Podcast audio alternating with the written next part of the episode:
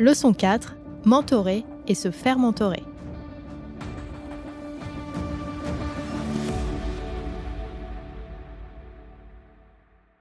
Ce qui m'a toujours motivé dans tout ce que j'ai fait, ça a été la possibilité d'apprendre. Si je n'apprenais pas, je sentais que je plafonnais sur quelque chose. Je devais bouger, je devais changer parce que ça me stimulait pas. Si je regarde l'apprentissage euh, dans toutes ces dernières années, ça s'est allé encore plus vite qu'avant. Premièrement, la technologie, la technologie digitale. Et puis aujourd'hui, tu apprends de plein de choses. Tu apprends de YouTube aussi, tu apprends des réseaux sociaux. Le mode traditionnel d'apprentissage a un peu disparu. disparu. Donc, le, le volume d'informations que tu euh, rassembles chaque jour a énormément euh, évolué.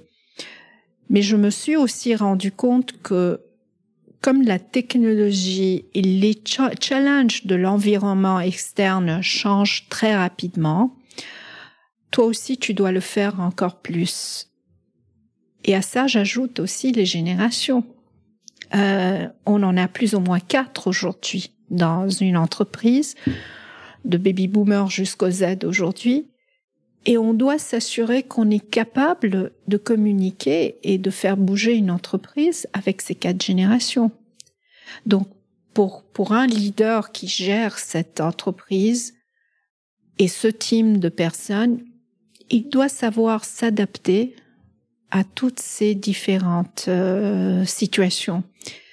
Et c'est pour ça qu'aujourd'hui, mentorer n'est plus suffisant moi, ça fait une dizaine d'années que je fais du reverse mentoring. Je veux que ce soit la génération avant X et puis Y et Z maintenant m'aide à comprendre qu'est-ce que je dois faire, comment je je dois m'adapter à ce style managérial. On peut lire plein d'articles, plein d'études de marché, il y en a plein sur dans le website. Mais finalement, ce qui marche, c'est demander, euh, interagir avec les gens, les observer. J'observe beaucoup, j'adore faire ça. Et, et, accepter des feedbacks, encore une fois. Accepter des feedbacks. Euh, J'ai compris que, euh, par exemple, post-Covid, le Covid, Covid nous a aidés. Moi, personnellement, j'étais, je n'ai jamais été très bien dans euh, travailler chez moi à la maison. J'adore venir au, bureau parce que j'adore interagir avec les personnes. Mais j'ai compris et surtout post-Covid. Mais déjà avant, il y avait euh, pas mal euh, de personnes qui qui qui voulaient un travail hybride. Aujourd'hui, c'est pas possible de retourner en arrière. Donc j'ai adapté beaucoup mon style de communication, mon ma façon d'interagir avec les gens parce qu'il fallait, il fallait s'adapter très rapidement. La première chose que je dirais, le, les différences générationnelles sont une très grande richesse, mais vraiment une grande richesse. Euh, bon, chez Takeda, euh, je, je, je, je, regardais les datas euh, récemment et, et on a euh, vraiment euh, on a un pourcentage aujourd'hui très très élevé de, de, de génération euh, Y, Z. Donc, euh, donc pour moi, c'est c'est ça mon objectif, c'est de faire avancer cette génération, de les stimuler dans ce monde de travail. Je pense que Takeda est une entreprise avec des valeurs fortes, mais qui sont des valeurs aussi très proches de mes valeurs personnelles et je pense que les gens qui viennent travailler aujourd'hui dans, dans cette entreprise aiment ça. Le travail, c'est pas tout. Il faut l'accepter. C'est la première chose qu'ils te disent dans une interview. Et donc, tu dois trouver, créer autour de toi, dans le monde du travail, une atmosphère où la personne dit, je suis contente de venir travailler parce que je sais que cette entreprise aura un bon équilibre perso-travail, qui respectera mon temps, le droit de la connexion. Ce sont toutes des choses que j'ai appris avec le temps. Une équité, c'est pas seulement une euh, diversité, une équité d'entreprise. Et je vois, on a des groupes de travail euh, sur la diversité, équité et inclusion, sur le, la responsabilité sociale d'entreprise. Ça, c'est des thèmes qui vraiment stimulent et motivent les gens. Et donc, l'engagement, euh, c'est pas seulement une responsabilité qu'on a aujourd'hui envers de la société qu'il faut le faire. Non, on sait que c'est, ce sont les grands thèmes qui vont motiver les gens à venir, à participer. Et puis n'oublions pas, ils s'attendent qu'on les aide à se développer, donner des, euh, être mentorés, mais en même temps leur donner la confiance de prendre des, des, des responsabilités futures et peut-être de changer complètement de parcours. il faudra respecter ça aussi. Donc euh, aujourd'hui, je pense que pour un leader, il faut beaucoup s'adapter, accepter ces changements, mais pour pouvoir le faire, euh, écouter beaucoup, euh, beaucoup écouter. C'est pour ça que je dis pour moi aujourd'hui le reverse mentoring est encore plus important que dans le passé. Ah, les nouvelles générations.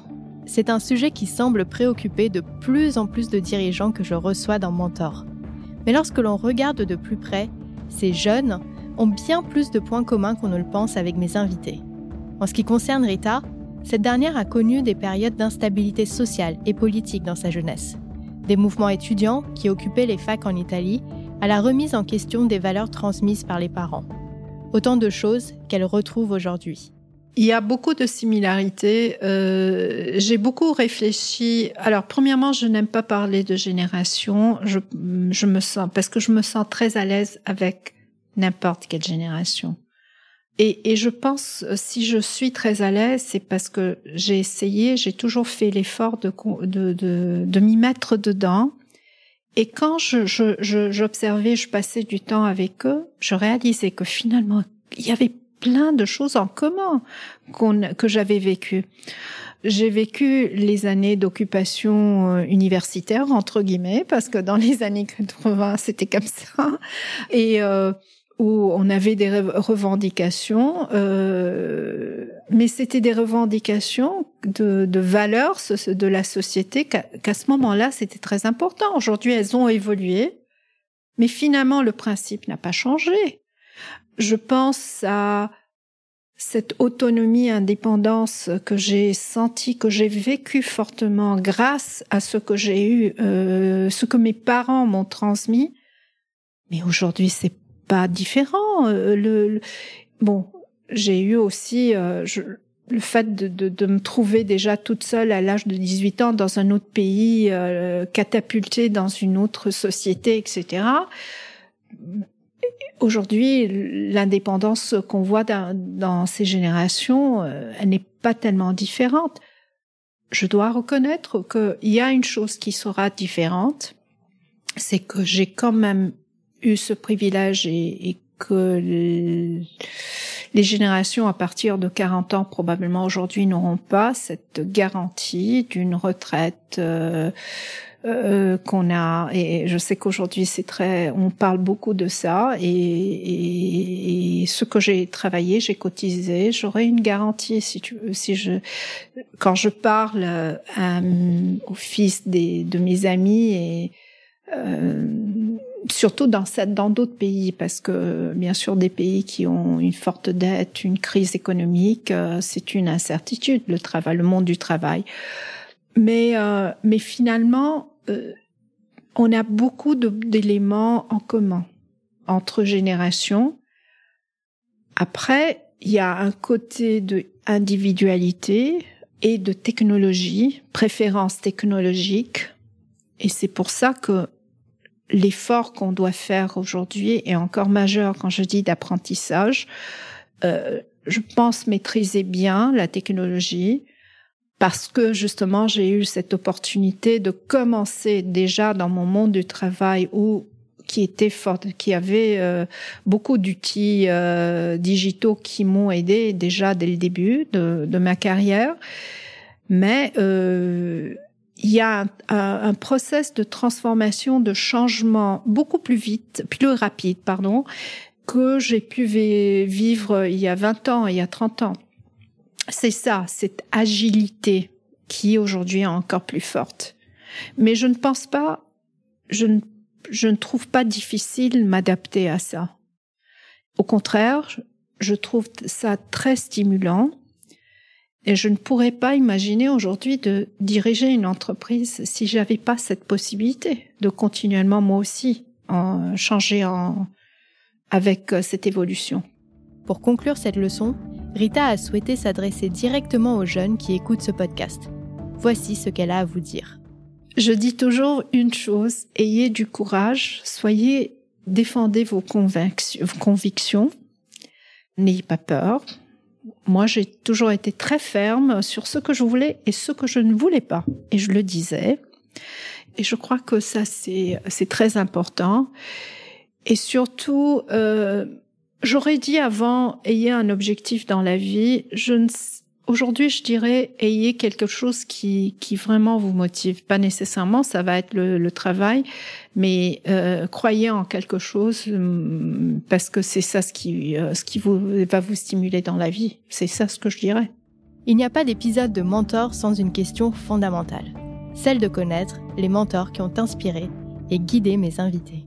Mon premier mentor a été, comme je disais, euh, je l'ai eu, euh, j'avais 25 hum, ans et c'était chez, chez Colgate. C'est quelqu'un qui m'a vraiment appris à vivre dans le monde du travail. Je venais de l'université, j'étais, euh, j'avais, je ne savais pas ce que c'était le monde du travail. Et puis j'ai eu un mentor très important il y a une quinzaine d'années qui m'a vraiment accompagné dans tout mon parcours et qui est aujourd'hui resté mon mentor. Quand je dois prendre, euh, quand j'ai des réflexions, quand je dois prendre une décision, quand j'ai un vrai challenge, je l'appelle. Et un bon mentor, pour moi, c'est ça aussi ce qu'ils m'ont transmis, euh, et ce que je fais, je fais très attention, c'est que un mentor doit être toujours prêt euh, si une personne a besoin d'elle ou de lui. Euh, c'est très important parce que cet après-midi, j'ai une session de mentoring et je sais que euh, c'est l'agenda, c'est la personne qui la gère, c'est pas moi. Bien sûr, je, je, je, je donne euh, je, je, lui donne une certaine disponibilité de date, d'horaire, etc. Mais après, il faut toujours être prêt et disponible pour cette personne. Et, et ces mentors que j'ai encore aujourd'hui, j'en ai deux. Ils ne travaillent pas dans cette entreprise, ce sont mes, mes mentors de vie, je dis. Parce qu'ils m'ont aussi aidé dans des moments de, de transition. Et parfois, ça, ça aide d'avoir un mentor qui n'est pas dans ton entreprise parce que tu peux t'ouvrir beaucoup plus facilement. Merci d'avoir écouté cette leçon du podcast Mentor. Ce podcast est produit par Medcheck Studio, le premier studio français spécialisé dans les podcasts santé.